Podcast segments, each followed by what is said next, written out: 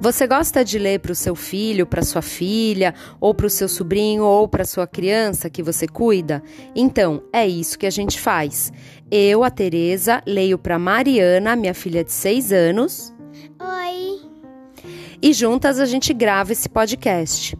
A Mariana ainda não sabe ler, mas quando você lê uma história para uma criança mais de uma vez, ela acaba decorando as palavras e entendendo cada vez mais profundamente as diversas camadas do texto.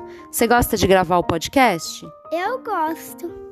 E é para criança de todo mundo, Mariana? Todo mundo, qualquer idade, qualquer país, qualquer criança, até adulto. Até adultos vão gostar. Fica com a gente, tem mais podcast aqui.